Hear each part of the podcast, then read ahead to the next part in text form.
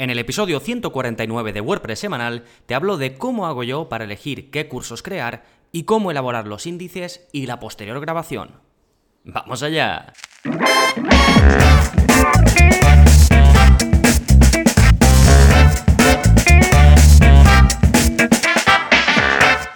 Hola, hola, soy Gonzalo de gonzalonavarro.es y bienvenidos a WordPress Semanal, el podcast en el que aprendes WordPress de principio a fin, porque ya lo sabes, no hay mayor satisfacción ni mejor inversión que la de crear y gestionar tu propia web con WordPress. Y hoy vamos a hablar de un tema que quizás no está tan intrínsecamente relacionado con WordPress, pero que tiene un punto en común, porque te voy a hablar de cómo planear la creación de cursos online. Pero claro, para ofrecer cursos online a tus usuarios, a tus clientes, vas a tener que hacer una web. Y para hacer una web vamos a usar WordPress. Así que sí que está relacionado. Bueno, ya sabéis que yo tengo una plataforma de cursos que me dedico a formar a la gente en el uso de WordPress. Y veo que muchos de vosotros tenéis interés en esto, que queréis crear cursos pues de lo que sea que dominéis, tengo clientes, bueno, que enseñan cosas que ni os imaginaríais, porque al final prácticamente todo se puede enseñar online. Pero claro, no todos tenemos experiencia en esto de eh, generar contenido, de generar cursos, ya sea en vídeo, ya sea en formato texto, incluso en formato audio. Así que voy a hablar un poquito desde mi punto de vista, desde mi experiencia, para ver si puedo arrojar un poquito de luz a este respecto. Pero antes, como siempre, vamos a ver qué está pasando en gonzalonavarro.es, vamos a ver las novedades. Como cada semana tenéis un nuevo vídeo de la zona código, en este caso, que ya es el vídeo 100, os enseño a migrar WordPress manualmente. Y realmente hacemos una aproximación manual al 99%, ¿vale? Porque la parte de la base de datos, eso sí lo hacemos con un plugin y te recomiendo que lo hagas así, porque luego si no es bastante rollo lidiar con la base de datos y andar cambiando, sobre todo todo lo que tenga que ver con tu URL, tu URL antigua eh, cambiarlo a la nueva. Pero eh, básicamente hay veces en las que las migraciones automáticas pueden dar algún problema que otro, ya sea por problemas eh, de capacidad del servidor o por alguna incompatibilidad con algo que estés migrando. Y entonces es bastante frustrante. Así que os recomiendo para estos casos saber migrar WordPress manualmente y por eso he creado este vídeo en el que en aproximadamente 10 minutos te enseño a migrar cualquier página web hecha con WordPress de forma manual, ¿de acuerdo? Por otro lado, el curso de este mes es el curso renovado de WordPress básico. Vemos de 5.0 en adelante con todos los cambios que tiene. Y es un curso que tanto los que estáis empezando como los que ya lleváis algún tiempo, pues me consta que estáis aprovechando. Así que me alegro mucho. Y después todo esto lo dejo en la zona de enlaces. También os dejo enlaces a otros tres cursos muy, muy, muy relacionados con lo que voy a comentar hoy. El curso de LendPress, que es para crear webs de formación online. El curso de Paid Memberships Pro, que es para crear webs de membresía, donde la gente se puede suscribir y hacerte pagos recurrentes y el curso de Easy Digital Downloads, el curso de EDD, que es como se dice de forma corta, que es un plugin de e-commerce pensado para productos digitales, pero que también puedes utilizar si vendes servicios o si vendes formación. Así que estos tres cursos te van a venir muy bien para complementar o para poner en práctica todo lo que te voy a comentar en este episodio. Pero antes de meterme de lleno en el tema central, vamos con el plugin de la semana, que es un plugin para completar la galería de WordPress. ¿Y qué quiero decir con completar? Bien, cuando tú creas una galería en WordPress, eh, que puedes hacerlo de forma nativa, tienes esa opción, pero la experiencia a la hora de ver las imágenes no es demasiado buena, ¿vale? Si tú quieres poner, por ejemplo, pues cuatro imágenes, eh, una al lado de la otra, vamos a utilizar una galería. El problema es cuando quieres que tu usuario pinche en una de ellas y se vea más grande. Puedes hacerlo, pero eh, te lleva como a una página aparte, o una página de adjuntos, o una página específica para la imagen. Con lo cual no es la mejor experiencia de usuario. Lo típico es que cuando hagas clic en una imagen, pues te aparezca como de forma emergente en la pantalla e incluso puedas ir pasando de imagen a imagen dentro de la galería. Esto con WordPress no viene por defecto y hay por supuesto muchísimos plugins de galería muy potentes que sustituyen la galería de WordPress, pero el que te recomiendo en esta clase, que es muy popular, se llama WP Featherlight, simplemente te da la funcionalidad de que esa imagen se abra eh, como te decía, eh, dentro de la misma pantalla y que puedas pasar de imagen a imagen. Es lo que se conoce como mesa de luz. Sí, simplemente te aporta esa funcionalidad. Si quieres utilizar, digamos, la galería nativa de WordPress, pero tener la posibilidad de que tus usuarios pues la vean como una galería, lo que se esperan tus usuarios que va a ser una galería, pues entonces este plugin es perfecto. Es, repito, súper popular. Seguro que muchos de vosotros lo conocéis. Lo tenéis en las notas del programa y este es el episodio 149. Y ahora ya sí vamos con el tema central, cómo planear la creación de cursos online. Primero te quiero hablar de algunos detalles generales sobre la creación de cursos. Primero, hay que tener algunas cosas muy claras a la hora de afrontar esto de la creación de cursos.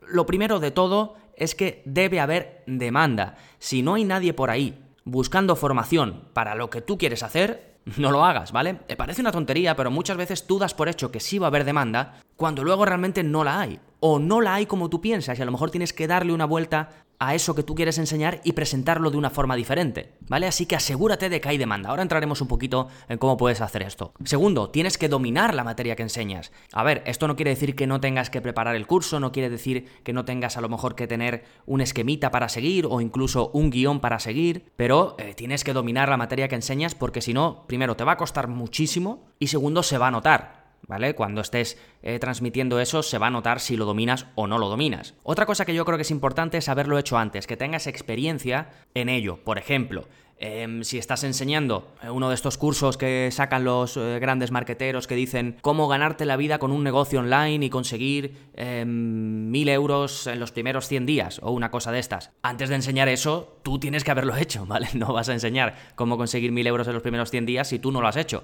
¿Veis lo que me refiero? Que esto va muy relacionado con dominar la materia que enseñas. Y por último, un consejito en cuanto a cómo enseñas y es que recomiendo explicar, por norma general, ¿vale? Sin asumir conocimientos previos de del alumno. Porque muchas veces nosotros dominamos tanto el tema que a lo mejor utilizamos un vocabulario muy técnico, un vocabulario muy específico. Entonces esto debes tenerlo en mente eh, cuando enseñas, ¿vale? Independientemente del tema que sea. Bueno, estos son unos consejitos iniciales y ahora vamos a entrar un poquito más en detalle.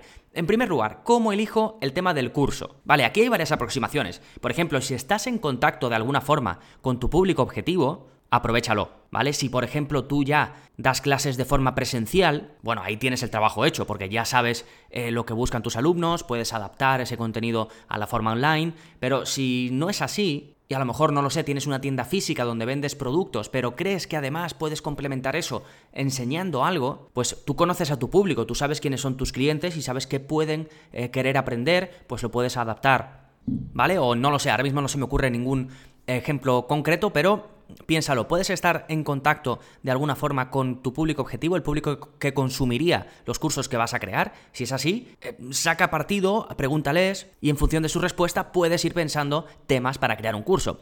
Si no estás en contacto con tu público objetivo, entonces sala, por él, ve a buscarlo. ¿Dónde puedes buscarlo? Bueno, online tienes muchas formas de buscarlo, en foros, en grupos de Facebook, pero si no puedes ir a eventos presenciales. Hoy en día hay evento de todo, simplemente buscan Google evento de no sé qué y seguramente hay algún evento eh, y si no, como digo, lo habrá online, un grupo de Facebook, un foro o lo que sea. Y luego, si encima eso se enseña, eh, por ejemplo, en páginas que hay todo tipo de cursos como Udemy, de ahí puedes coger ideas. Si existe formación al respecto, Además, es un muy buen indicador de que hay interés en ese tema. Así que mira a ver si ya hay cursos de, digamos, tu temática, de lo que dominas, y fíjate en cómo lo enfocan, qué tipo de temas abordan. Incluso en muchas páginas de estas que hacen cursos online, sobre todo en vídeo, puedes ver cuántos alumnos hay apuntados, cuántas valoraciones tiene, y entonces eh, podrías ordenarlos incluso por los más populares, y en función de eso, tú ya sabes lo que más se demanda, con lo cual puedes hacer esos cursos primero, ¿vale?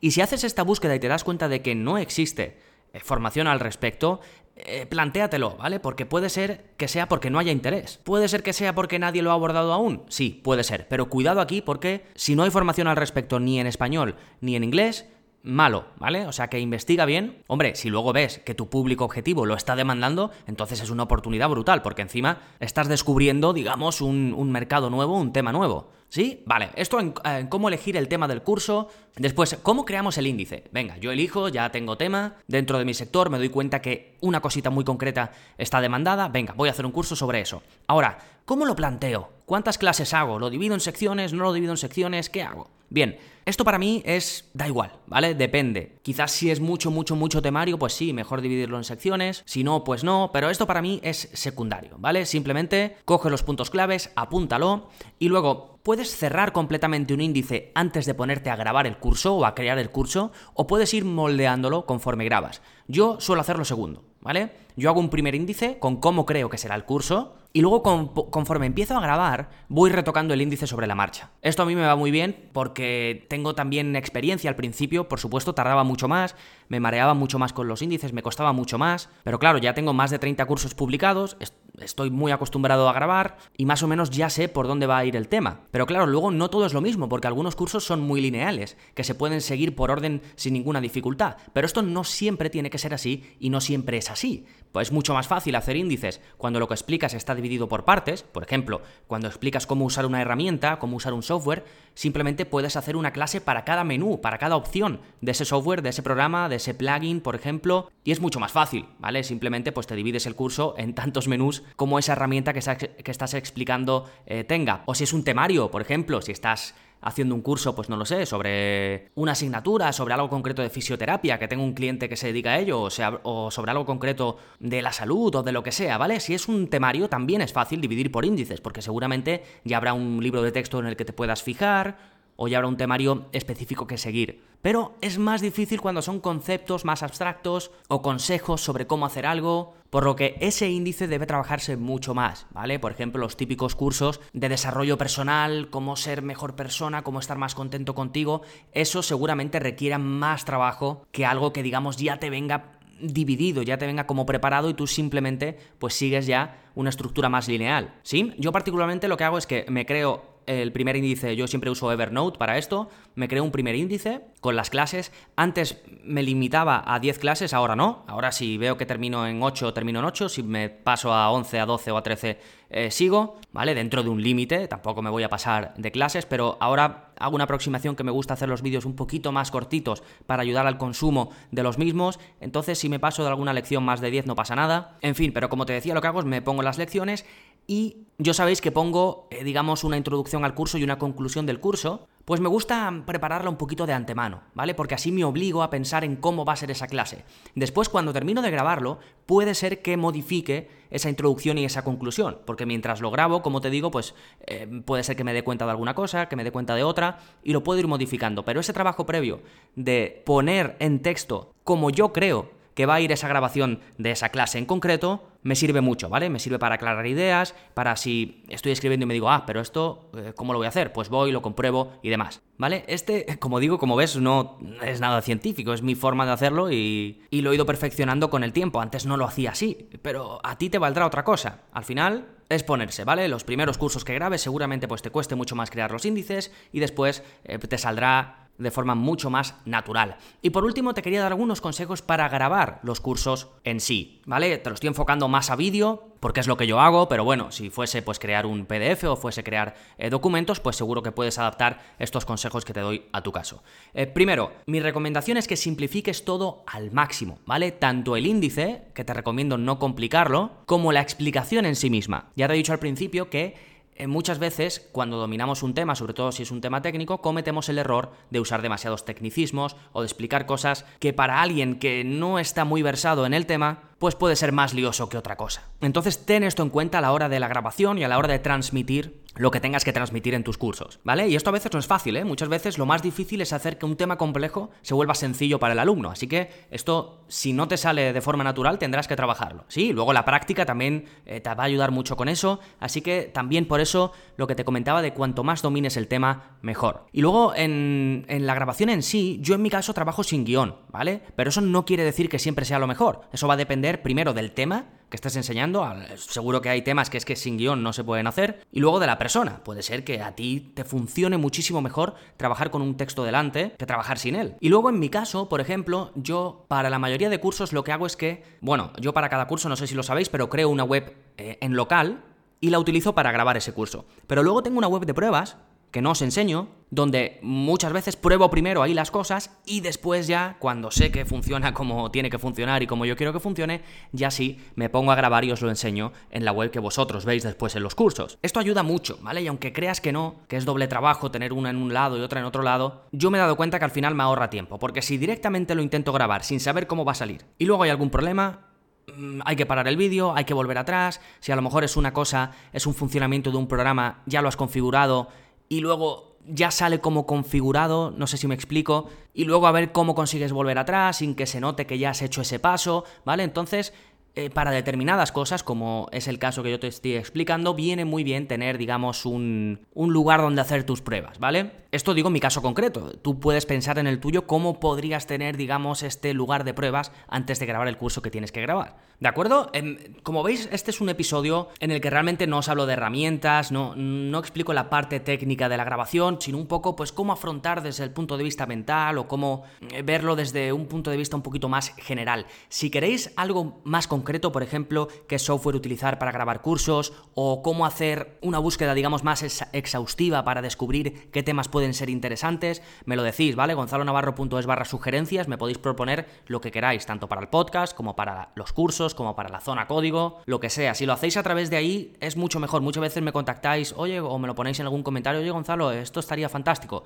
Ahí me cuesta más tenerlo todo registrado, ¿vale? Si usáis el formulario de sugerencias, os aseguráis de que voy a tener en, en cuenta el tema que me proponéis. ¿Sí? Y bueno, al final esto de la creación de cursos es algo que tiene un componente súper personal. Cada uno vamos a tener un estilo que se puede trabajar el estilo, ¿vale? Pero lo primordial es tratar un tema que sepas que esté demandado y que además lo presentes de una forma sencilla de consumir para tus alumnos. He enfocado esto mucho a vídeo, pero a lo mejor tu curso no pega que esté en vídeo y pega más que esté en texto, en formato ebook o texto y audio, ¿vale? Depende. El vídeo en general funciona muy bien porque puedes ver todo, escuchas a la persona, pero hay veces en las que no, o que el temario es tan grande que hacer un vídeo sería una locura, ¿sí? Bueno, os voy a dejar, eh, como digo, enlaces a cursos eh, muy relacionados. Voy a buscaros también enlaces por si necesitáis pues saber qué micrófono uso yo para grabar, qué programas uso, ¿vale? Tengo un montón de contenidos a ese respecto, así que voy a echar un vistazo a ver qué puede estar relacionado y os lo dejo en la, en la parte de enlaces, ¿vale? Eh, me preguntáis a veces que cómo accedéis a los, a los enlaces, sobre todo los que escucháis por Spotify,